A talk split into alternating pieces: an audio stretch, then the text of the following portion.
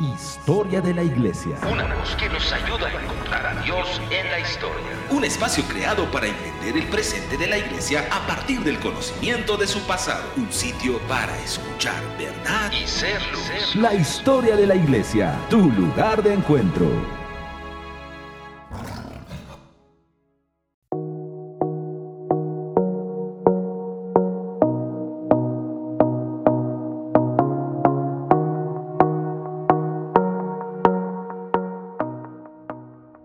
Saludos, soy Manuel Durán, de Zacatecas, México. Bienvenidos a su programa, que le abre una ventana al pasado, permitiéndonos ver a Dios a través de la historia.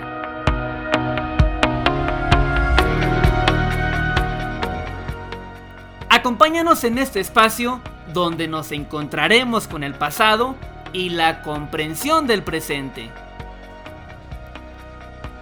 ¿Cómo reaccionó el resto de la iglesia a los favores que Constantino mostró? ¿Toda la iglesia participó de los acuerdos y aprobó el que Constantino se involucrara en sus asuntos?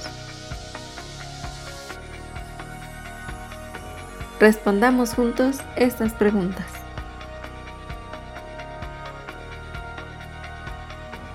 Sean bienvenidos una vez más. Qué privilegio para nosotros el poder acompañarle este día. Gracias por dejarnos entrar a su hogar o en cualquier espacio donde nos esté escuchando. Esto es Querigma Radio, un diseño del cielo para extender el reino de Dios a todas las naciones de la tierra. Estamos en la historia de la iglesia, en donde nos dedicamos a revisar los hechos más significativos que trazaron el devenir de la iglesia Hemos hecho un recorrido de forma cronológica que comenzó desde la ascensión de Cristo y en el último programa ya logramos llegar al año 330 aproximadamente, revisando todo lo que implicó la participación del emperador Constantino en asuntos de la iglesia. Hemos revisado cómo Constantino llegó al poder y cómo vio en el cristianismo su oportunidad de estabilizar al imperio. Pero sobre todo, también hemos revisado las consecuencias inmediatas que sufrió la iglesia a la llegada de Constantino al poder. Este emperador detuvo las persecuciones, favoreció económicamente a los obispos, mandó construir edificios para las celebraciones de la iglesia, se rodeó de autoridades eclesiásticas, por medio de las cuales comenzó a dictar leyes, cristianizando el derecho romano estas fueron algunas de las consecuencias inmediatas que hemos revisado en los programas anteriores. Pero las consecuencias que Constantino dejó verdaderamente a la iglesia se verían muchas de ellas hasta después de su muerte o incluso hasta nuestros días. El haber sacado a los cristianos de las casas, el haber favorecido a los obispos con lugares de gobierno político, no significó necesariamente un beneficio. Algunos, claro, creían que había llegado el gobierno de la iglesia, pues el emperador más poderoso de ese tiempo les había colocado en lugares de gobierno, pero no era así. La iglesia perseguida del segundo y tercer siglo estaba conformada por personas que sabían que seguir a Cristo les costaría la vida. Por lo que eran personas entregadas, comprometidas. Era una iglesia de poder guiados siempre por el Espíritu Santo y preocupados también eh, únicamente por mantener su fe pura y agradable. Pero esa libertad que Constantino trajo, ese cese a la persecución, esa comodidad y el poder que les cedió, redireccionó a la iglesia.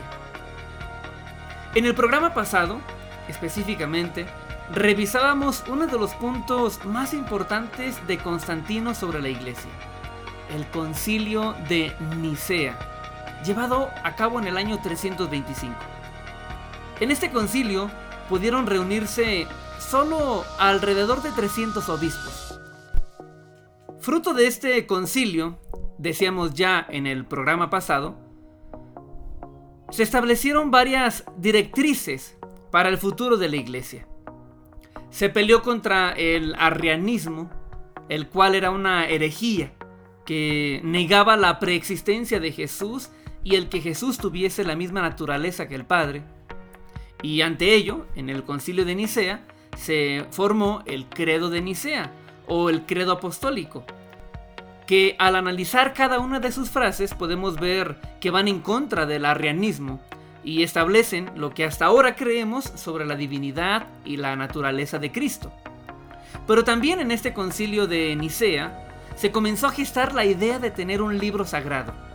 Y aunque faltarían muchos concilios para ver formada la Biblia, fue en Nicea del año 325 que se comenzó a hablar de ello.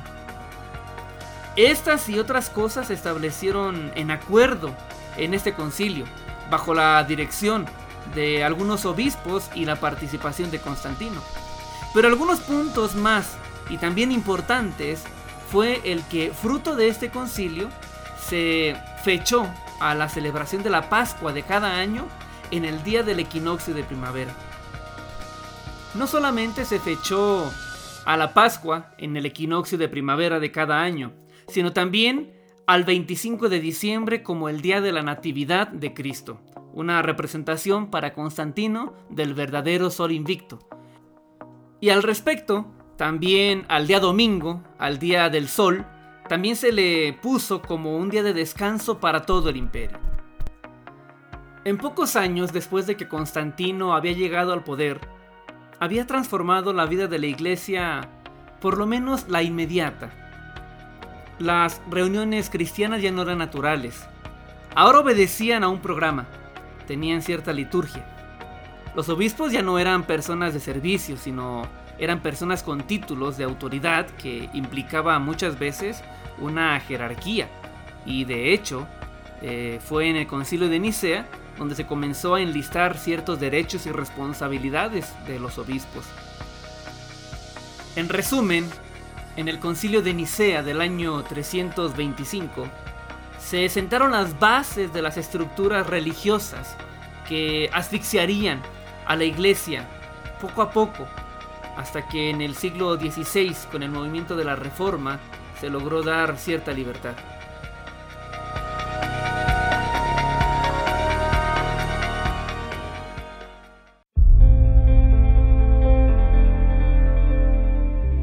Pero ante este panorama, no todos estaban de acuerdo. Ante este hecho de que Constantino favoreciera a la iglesia, no toda la iglesia reaccionó de la misma forma. De hecho, la poca participación de los obispos en el concilio de Nicea lo hacía saber de que no todos estaban de acuerdo con la participación de Constantino en asuntos de la iglesia.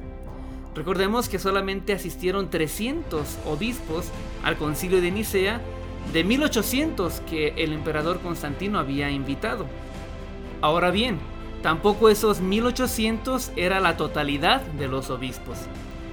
Pero si no participaron todos los obispos, sino unos cuantos, entonces ¿por qué el concilio de Nicea tuvo importancia? Tuvo importancia porque los decretos que se establecieron allí comenzaron a forjarse por mandato del emperador. En los sucesivos concilios, estos mismos puntos, estas mismas reglas, se seguirían discutiendo, hasta que poco a poco se vieron establecidos la mayoría de ellos. Había quien, desde el momento en que Constantino frenó las persecuciones y comenzó a mostrar favores a la iglesia, identificó que eso no llevaría a nada bueno. Pero entonces, eh, ¿cuál fue la reacción de la iglesia ante este panorama de bonanza y favor político hacia la iglesia. Una de las respuestas casi inmediata fue el que se haya levantado un espíritu monástico en medio de la iglesia. Y dedicaremos entonces los siguientes minutos a describir la manera en que reaccionó parte de la iglesia ante ese nuevo panorama que se trazaba delante de ella, y es la vida monástica. Continuando con este panorama de la iglesia que forjó una vida monástica, eh, digamos que había dos panoramas dentro de la iglesia. Por un lado, aquella iglesia que estaba cerca de Constantinopla y por lo tanto cerca de los favores del imperio romano. Eh, ellos veían con otros ojos la realidad que Constantino les ofrecía. Eh, contrario a todos aquellos como iglesia que vivían alejados de las metrópolis y que veían cómo se lastimaba a la iglesia y cómo se comenzaba a forjar y a transformar el devenir de ella. Aquel camino angosto que siempre se había predicado, después de terminado el tiempo de las persecuciones, se convirtió en un camino ancho, por donde las multitudes se apresuraban a pasar. Desafortunadamente muchos veían el ser cristiano como una forma de conseguir favores políticos. Recordemos que los obispos ahora eran tomados en cuenta dentro de las autoridades de gobierno. Y esto no solo en Constantinopla, la capital del imperio, sino en todas las metrópolis. En cada ciudad importante, los gobernadores se hacían rodear de autoridades eclesiásticas, de obispos, por lo que ser uno de ellos ahora ya no era un lugar de servicio, ya no era un lugar para ministrar al cuerpo, sino que significaba un lugar de poder político. Por lo que muchos llegaban al cristianismo para buscar un favor político, no para seguir a Cristo. Los ricos y poderosos parecían dominar poco a poco la vida de la iglesia. Literalmente el trigo y la cizaña crecían juntos y la cizaña amenazaba con ahogarla. Durante casi 300 años, ser cristiano era equivalente a ir algún día frente a los tribunales y defender tu fe a costa de tu vida. O abandonarla y adorar a los dioses romanos. Ante esta nueva realidad de calma, muchas personas veían en esa paz una nueva artimaña del enemigo. Y muchos se preguntaban, ¿cómo entonces se puede ser cristiano en medio de estas circunstancias?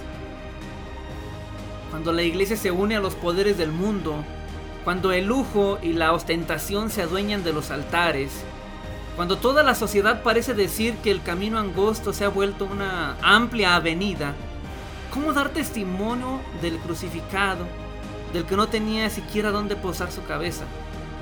cuando los jefes de la iglesia ahora tenían lujosas mansiones y cuando el testimonio del martirio ya no era posible. ¿Cómo vencer al maligno que a todas horas nos tienta con los nuevos honores que la sociedad también ofrece? Y la respuesta no se hizo esperar. La respuesta fue huir de la sociedad, abandonarlo todo subyugar el cuerpo que en ocasiones era atentado. Es decir, la vida monástica fue la respuesta ante este panorama. Así, mientras miles ahora venían a Cristo, al no haber ya persecución y al ser favorecidos con las políticas del emperador, otros miles huían, deseando encontrar en la soledad la santidad. Las causas, pues, del monaquismo son específicamente este panorama que generó Constantino sobre la iglesia, pero también son el fruto del mismo contexto y aún de herencias paganas típicas de este tiempo.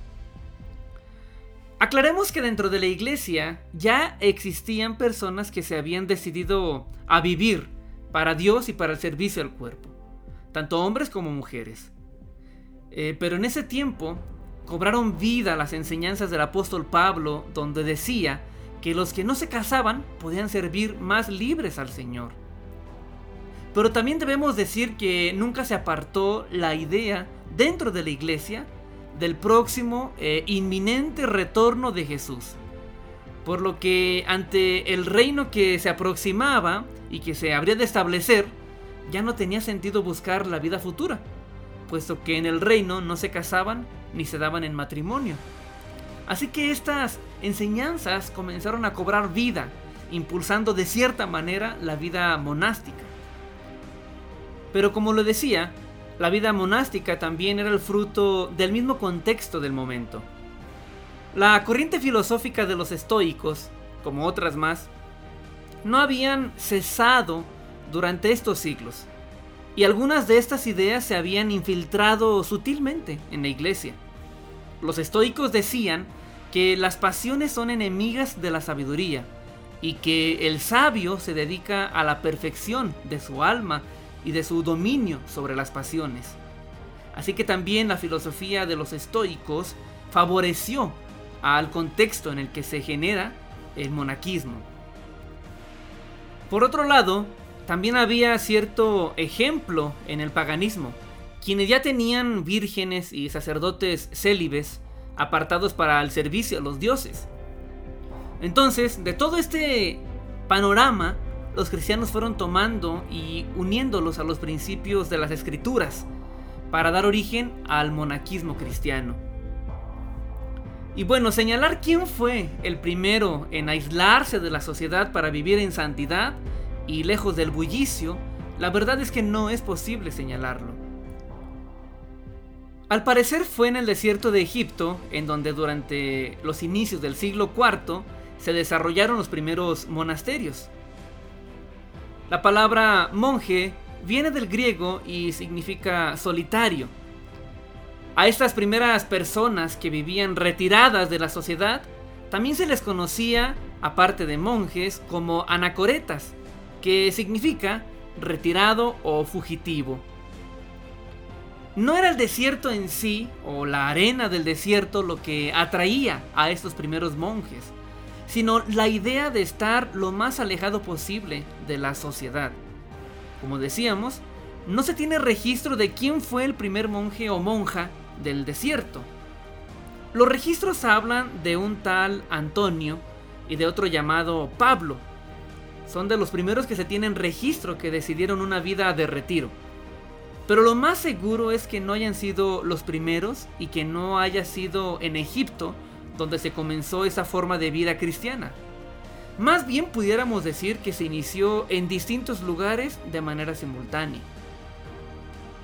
Sin embargo, podemos hablar de Pablo y Antonio, estas dos personalidades de quien sí se tienen registros y que nos ayudan a imaginar lo que en un principio se concebía como una vida de retiro.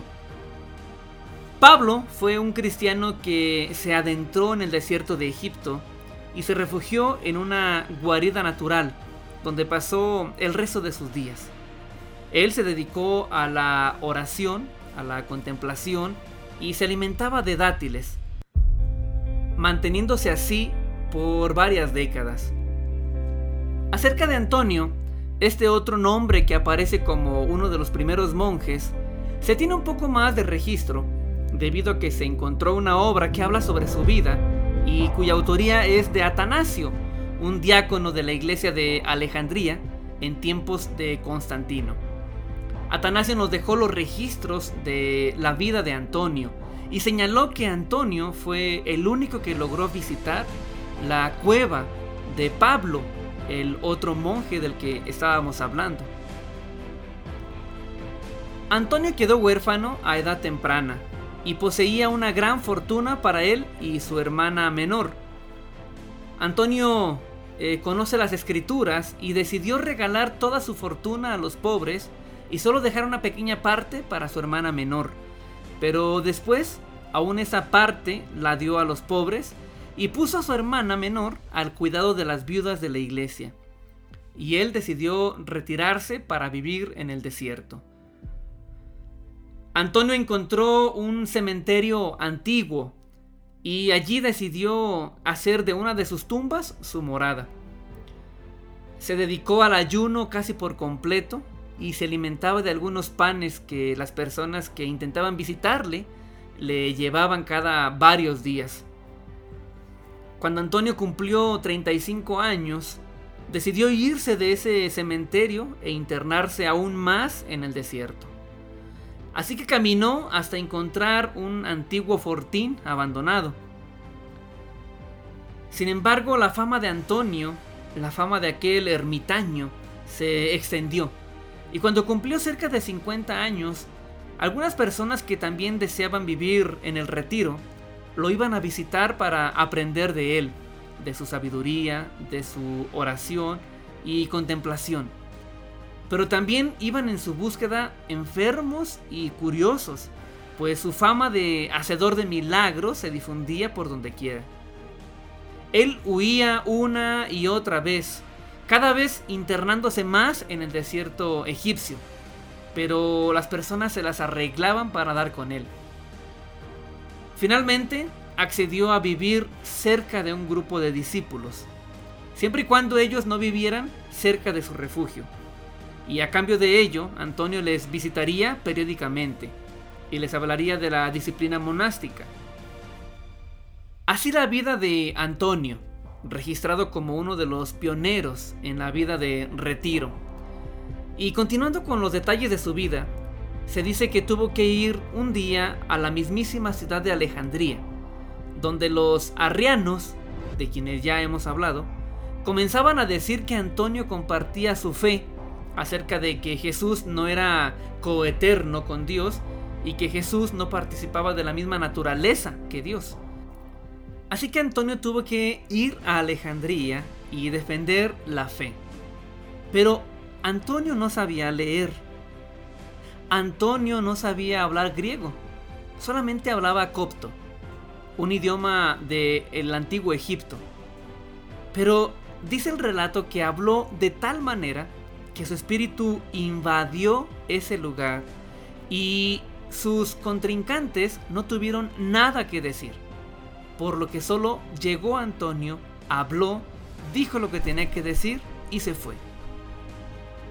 Antonio murió finalmente en el año 356, en una cueva en el desierto egipcio, atendido por dos de sus discípulos a quienes les permitió que le dieran su fin y a quienes también les hizo un encargo les encargó que llevaran su manto a Atanasio, quien ahora ya era obispo de la ciudad de Alejandría. Estos ejemplos de vida abrirían una brecha para el fenómeno monástico que se propagaría principalmente en Egipto. Comunidades de hombres y de mujeres decidieron retirarse de la sociedad y vivir fuera del imperio con una dieta que pudieran sostener mediante un huerto o con la venta de algunas cestas que hacían a cambio de algún pan o aceite. Este espíritu de retiro estaba cada vez más alejado de la vida ostentosa que se vivía dentro del resto de la iglesia. Una iglesia donde los obispos vivían en grandes ciudades y gozaban del favor de los gobernantes y del favor de la sociedad. Bueno, pues así es como se fue originando las bases de la vida monástica, un estilo de vida que la iglesia adoptó como reacción a la vida ostentosa que Constantino facilitó a la iglesia. Todo esto alrededor del año 330. La vida monástica fue un extremo que alguna parte de la iglesia mostró como efecto de las condiciones en las que se comenzó a desarrollar la iglesia constantiniana. Sin embargo, no todo se desarrolló bien dentro de la vida de retiro. Después de tiempo, dentro de los monasterios, se llegó a pensar que puesto que su vida mostraba un nivel de santidad mayor o más elevada que la de los obispos, puesto que su vida mostraba un nivel de santidad más elevada que el resto de la iglesia, ellos por lo tanto tenían el poder de decidir en qué consistía la verdadera doctrina cristiana. Así que este pensamiento generó más adelante algunos problemas. Pero hagamos ahora una pausa. Al volver, seguiremos hablando sobre los orígenes monásticos y su expansión como una reacción a las políticas con las cuales favoreció Constantino a la iglesia. No se vaya.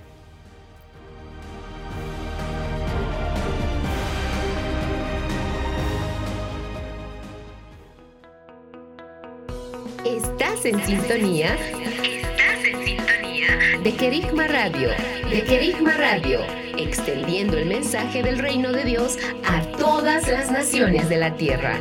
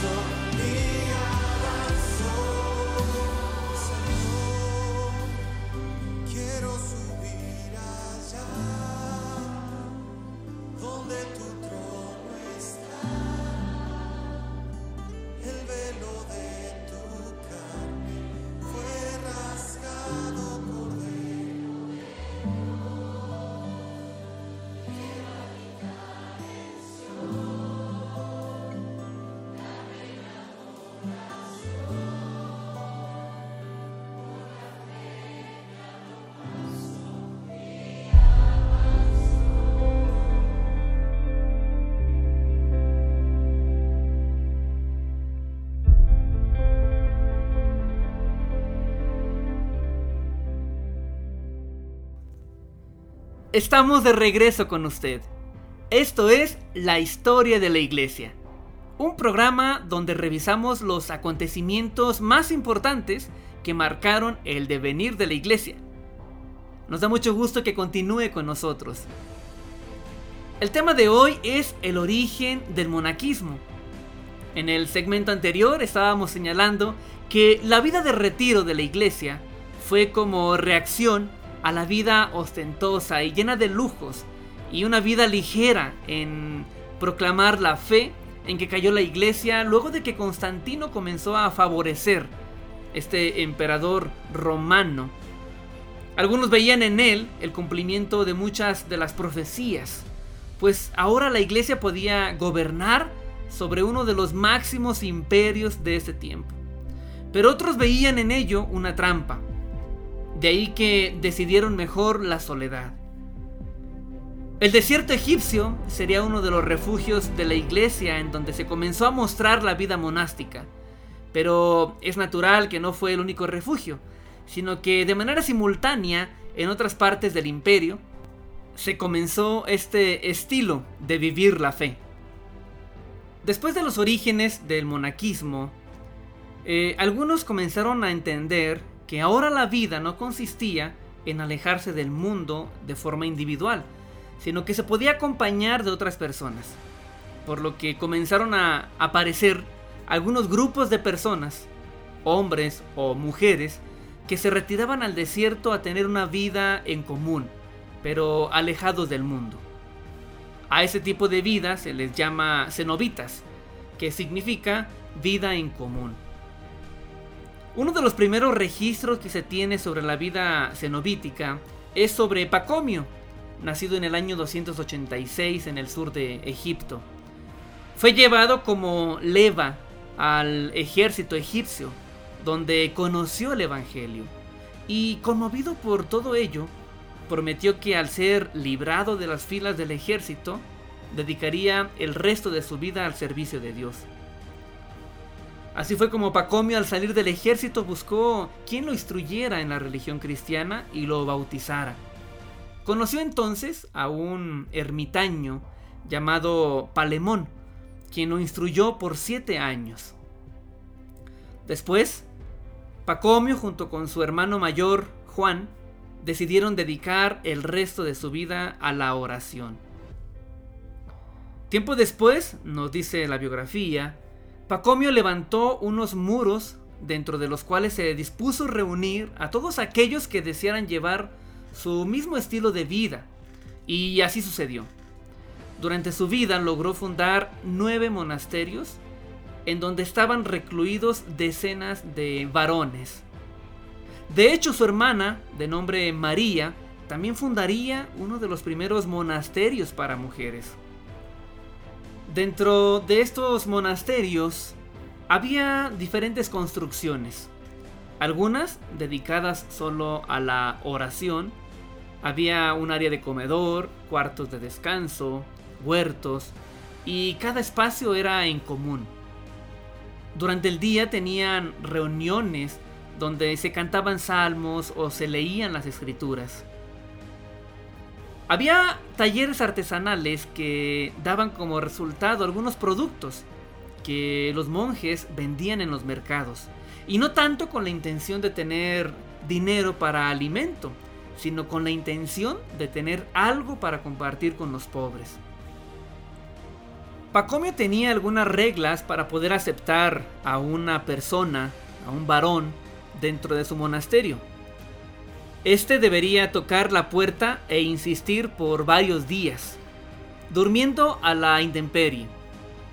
Después de unos días, pasaba adentro del monasterio y comenzaba una serie de pruebas dentro de cada una de, los, de las áreas, dentro de cada uno de los roles que se tenían dentro de él, hasta que por fin se le asignaba una tarea. Este estilo monástico de vida en común que se estableció a partir de Pacomio, se extendió rápidamente, no solo dentro de Egipto, incluso después se llegó hasta la región de Siria, Asia Menor y hasta la región de Mesopotamia.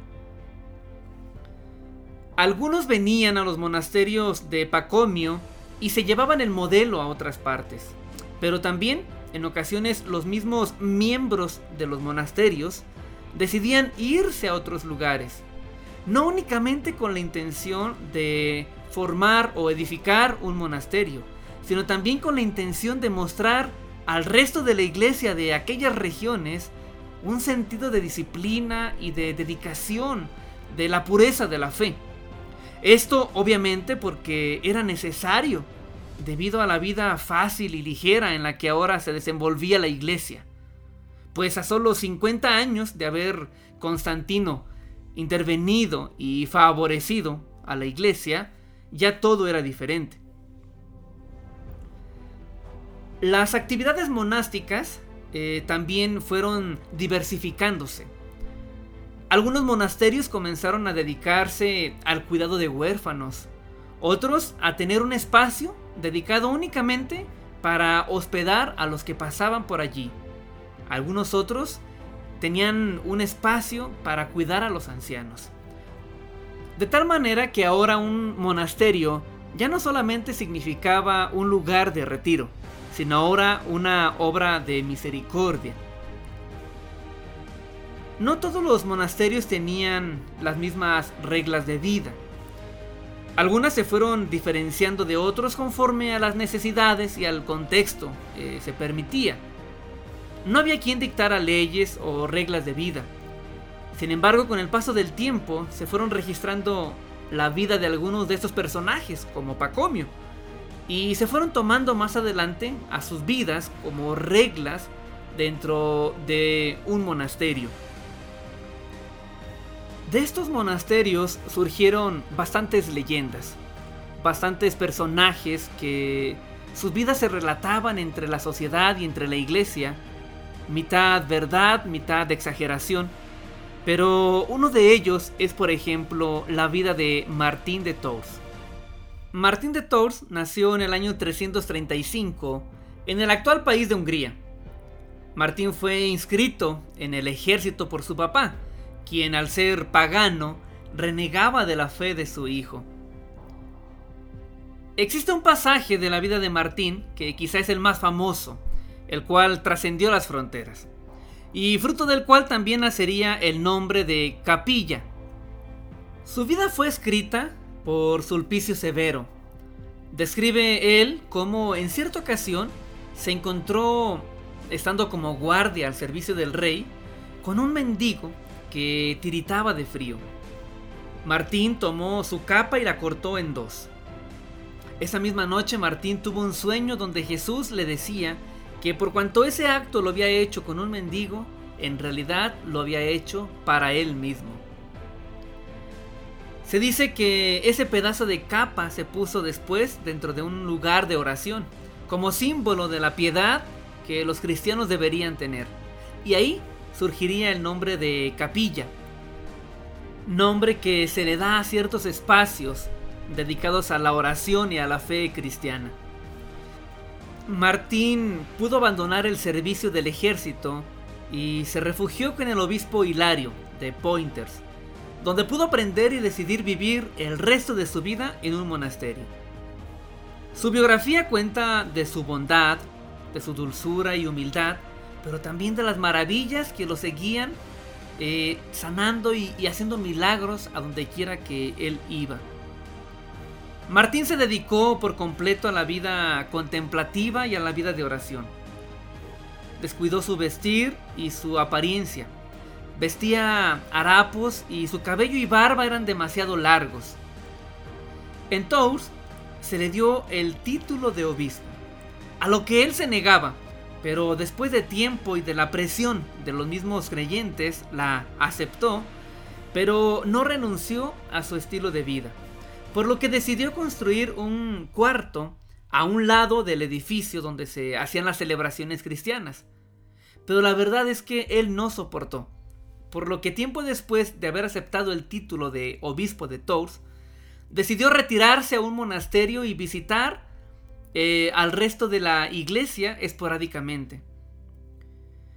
El obispo Martín de Tours murió, pero su ejemplo de vida vino también a confrontar el estilo de vida de otros obispos, quienes vivían ahora unidos al poder político y rodeado de lujos. Así que Martín, sin proponérselo, juzgó el estilo de vida que habían tomado las autoridades eclesiásticas. Así es como se desarrollaba e incursionaba la vida monástica durante el cuarto siglo. Un estilo de vida que nació como respuesta a la vida favorecida que Constantino había dado a la iglesia y a sus autoridades a partir del año 315. Los monasterios habían surgido para confrontar a la iglesia y su vida de fe ligera, pero también jugarían un papel muy importante y decisivo en los próximos siglos de la historia de la iglesia. Vamos a un corte, ya volvemos.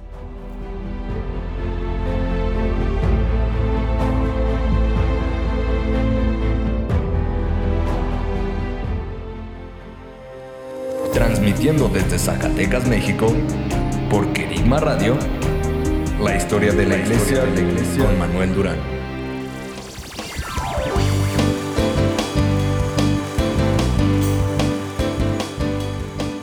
Estás en sintonía de Querigma Radio. Querigma Radio. Extendiendo el mensaje del reino de Dios a todas las naciones de la tierra. A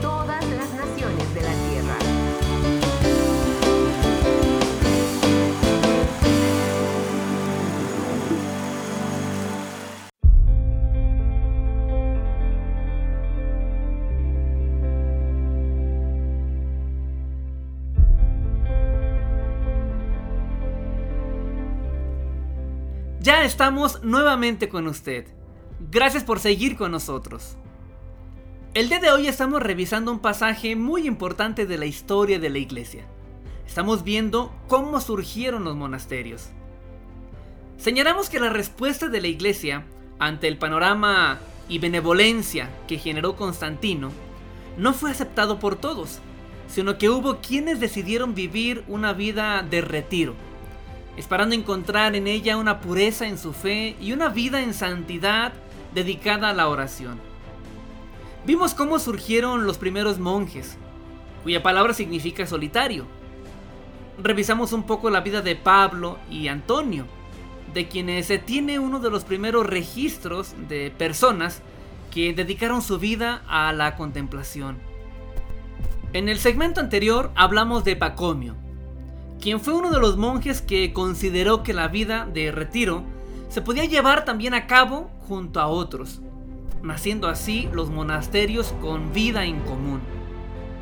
Y fue sorprendente cómo estos monasterios comenzaron no solo a dedicarse a la oración, sino a dar muestras de bondad, dedicando sus fondos al cuidado de ancianos, de huérfanos, de enfermos, o simplemente teniendo un lugar para los transeúntes. Ahora bien, es importante que no perdamos de vista que lo que estamos revisando son las consecuencias o efectos inmediatos que tuvo la intervención de Constantino en los asuntos de la iglesia. Muchas de estas consecuencias serían inmediatas, otras a mediano y largo plazo. La vida monástica, de lo cual estamos hablando el día de hoy, fue una reacción casi inmediata, levantándose en contra de lo que se veía venir sobre la ligereza en que ahora se estaba convirtiendo la vida cristiana. Pero no solamente el monaquismo fue una reacción de la iglesia. Ellos simplemente decidieron retirarse. Pero hubo otras reacciones en medio de la iglesia ante esta política religiosa de Constantino. Y vamos a hablar ahora de una parte de la iglesia, principalmente en el norte de África, que decidió retirarse o romper con el resto de la iglesia imperial y decirse que ahora ellos eran la verdadera iglesia. Me refiero a los donatistas, que fue uno de los muchos grupos que se separaron de la iglesia imperial, así llamada a la iglesia que había abrazado las políticas con las que ahora los favorecía Constantino. El problema comenzó en Cartago, quien quedó sin obispo, y existió el nombramiento de dos obispos a la vez, uno llamado Ceciliano y otro Donato. Cada uno de ellos tenía partidarios y discutían que ni el uno ni el otro nombramiento era legítimo. Este problema llegó a oídos de Constantino, quien señaló que Ceciliano era el obispo de Cartago y que todos los beneficios que el imperio estaba dando serían para él y para todos los que estuvieran de su lado, y no para aquellos que apoyaran a Donato. Los beneficios de los que Constantino hablaba era sobre la justificación de no pagar impuestos y de algunos importantes donativos que Constantino estaba haciendo directamente a la iglesia. Pero ¿cuáles eran las razones por las cuales se establecieron dos obispos en esta ciudad? Bueno, la raíz era un poco más profunda. Según los donatistas, es decir, los que estaban del lado del nombramiento del obispo Donato sobre la ciudad de Cartago, uno de los obispos que había nombrado a Ceciliano era un obispo caído, es decir, un obispo que antes de Constantino y durante el tiempo de las persecuciones había traicionado la fe y había entregado las escrituras para que se quemaran. Y por lo tanto, eh, el que este obispo haya vuelto a la fe y después haya participado en la consagración de Ceciliano como obispo de Cartago no tenía validez. Ceciliano y los suyos decían que su nombramiento de obispo sí era válido, porque el nombramiento no dependía de la dignidad de quien lo impusiera, porque en ese caso se estaría constantemente en duda acerca del bautismo, si era o no válido, ya que no era posible saber el estado interior de aquel que había llevado a cabo el sacramento del bautismo. Este era el argumento de Ceciliano. Así que de esta manera, la iglesia de Cartago, como les decía, una de las más numerosas, se dividió entre donatistas y cecilianos. Era significativo que Constantino estuviera dándole favor a Ceciliano, pues no estaba apoyando únicamente a la persona, sino que estaba apoyando a todo lo que había detrás de la decisión de que Ceciliano fuera obispo. Es decir, estaba apoyando de que los caídos también vinieran a ser obispos. Aquellos que habían traicionado la fe en un tiempo, en el tiempo de las persecuciones, continuaran ministrando y administrando sacramentos, como el bautismo o el nombramiento de nuevos obispos, o bien los mismos caídos pudieran llegar a ser obispos. Ahora bien, también Constantino estaba ejerciendo un control diciendo que quienes estuvieran de acuerdo con su decisión de apoyar a Ceciliano recibirían los beneficios económicos que desde el imperio salían, pero a los que no estuvieran de acuerdo con él, no. Es decir, que un tema doctrinal que se tuvo que haber resuelto dentro de la iglesia se politizó con la participación de Constantino y su interés de que no se dividiera la iglesia, para que no se dividiera su imperio. Ese problema entre donatistas y cecilianos persistió a pesar de que el emperador Constantino falló a favor de Ceciliano.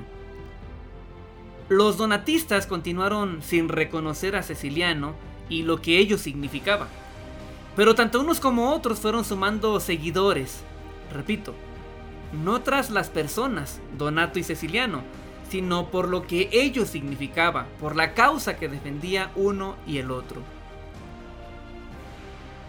Desafortunadamente, dentro de los donatistas, surgió un grupo extremista que defendía con su vida que la fe se debería probar como en tiempos de la persecución. Específicamente en Mauritania, alrededor del año 340, este grupo de extremistas donatistas hacía suicidios masivos, saltando de lo alto de un precipicio, queriendo demostrar con este acto a los cecilianos que su fe no era hipócrita como la de ellos. El movimiento donatista se iría disolviendo tiempo después. Así que podemos ver a los donatistas como una expresión más de la reacción que la iglesia tuvo ante las nuevas circunstancias que se generaron producto de la conversión de Constantino. Así es como se formaba entonces el panorama que generó el, entre comillas, favor de Constantino por la iglesia. Por un lado, mientras algunos reaccionaban ante esas nuevas políticas y este nuevo orden, con los brazos abiertos, abrazando los favores y posiciones dentro del gobierno, otros protestaban retirándose al desierto, pero otros más, como los donatistas, sencillamente rompiendo con la iglesia que se había aliado al imperio.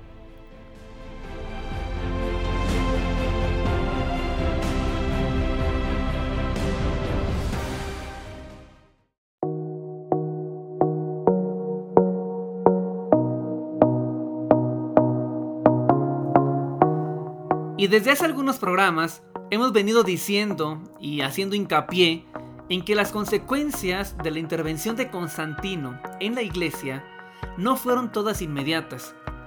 Algunas fueron después de su muerte que se vieron y algunas otras persisten incluso hasta nuestros días. Por lo que Constantino y sus intervenciones constantemente estarán siendo retomadas a lo largo de los sucesivos programas. Y es así como podemos ir llegando al final del programa de hoy, en el que hablamos de las reacciones que tuvo la iglesia ante Constantino. Revisamos por un lado que cierta parte de la iglesia abrazó los favores y posiciones dentro del gobierno que les ofreció el emperador Constantino. Específicamente señalamos el día de hoy que una de las reacciones más evidentes fue el inicio de la vida monástica. Una vida que comenzó como ermitaños y que poco a poco se convirtió en lugares apartados en los cuales se tenía una vida en común, caracterizados por una vida austera dedicada a la contemplación y a la oración, sin dejar de lado las prácticas de piedad y, de bondad. En este último segmento vimos que otra de las formas en que reaccionó la iglesia ante las políticas de Constantino, fue separándose simplemente de ellos, rompiendo con la iglesia que se había aliado al imperio.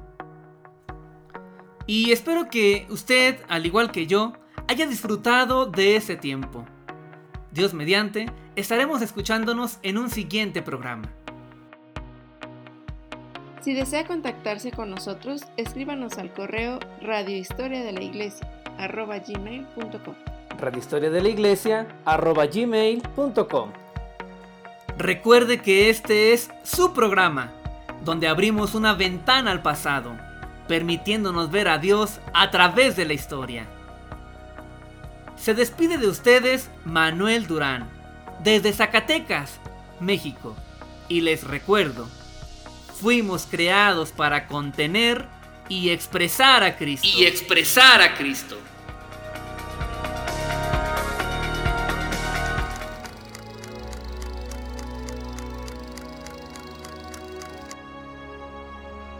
Historia de la Iglesia. Una voz que nos ayuda a encontrar a Dios en la historia. Un espacio creado para entender el presente de la Iglesia a partir del conocimiento de su pasado. Un sitio para escuchar verdad y ser luz. La historia de la Iglesia, tu lugar de encuentro.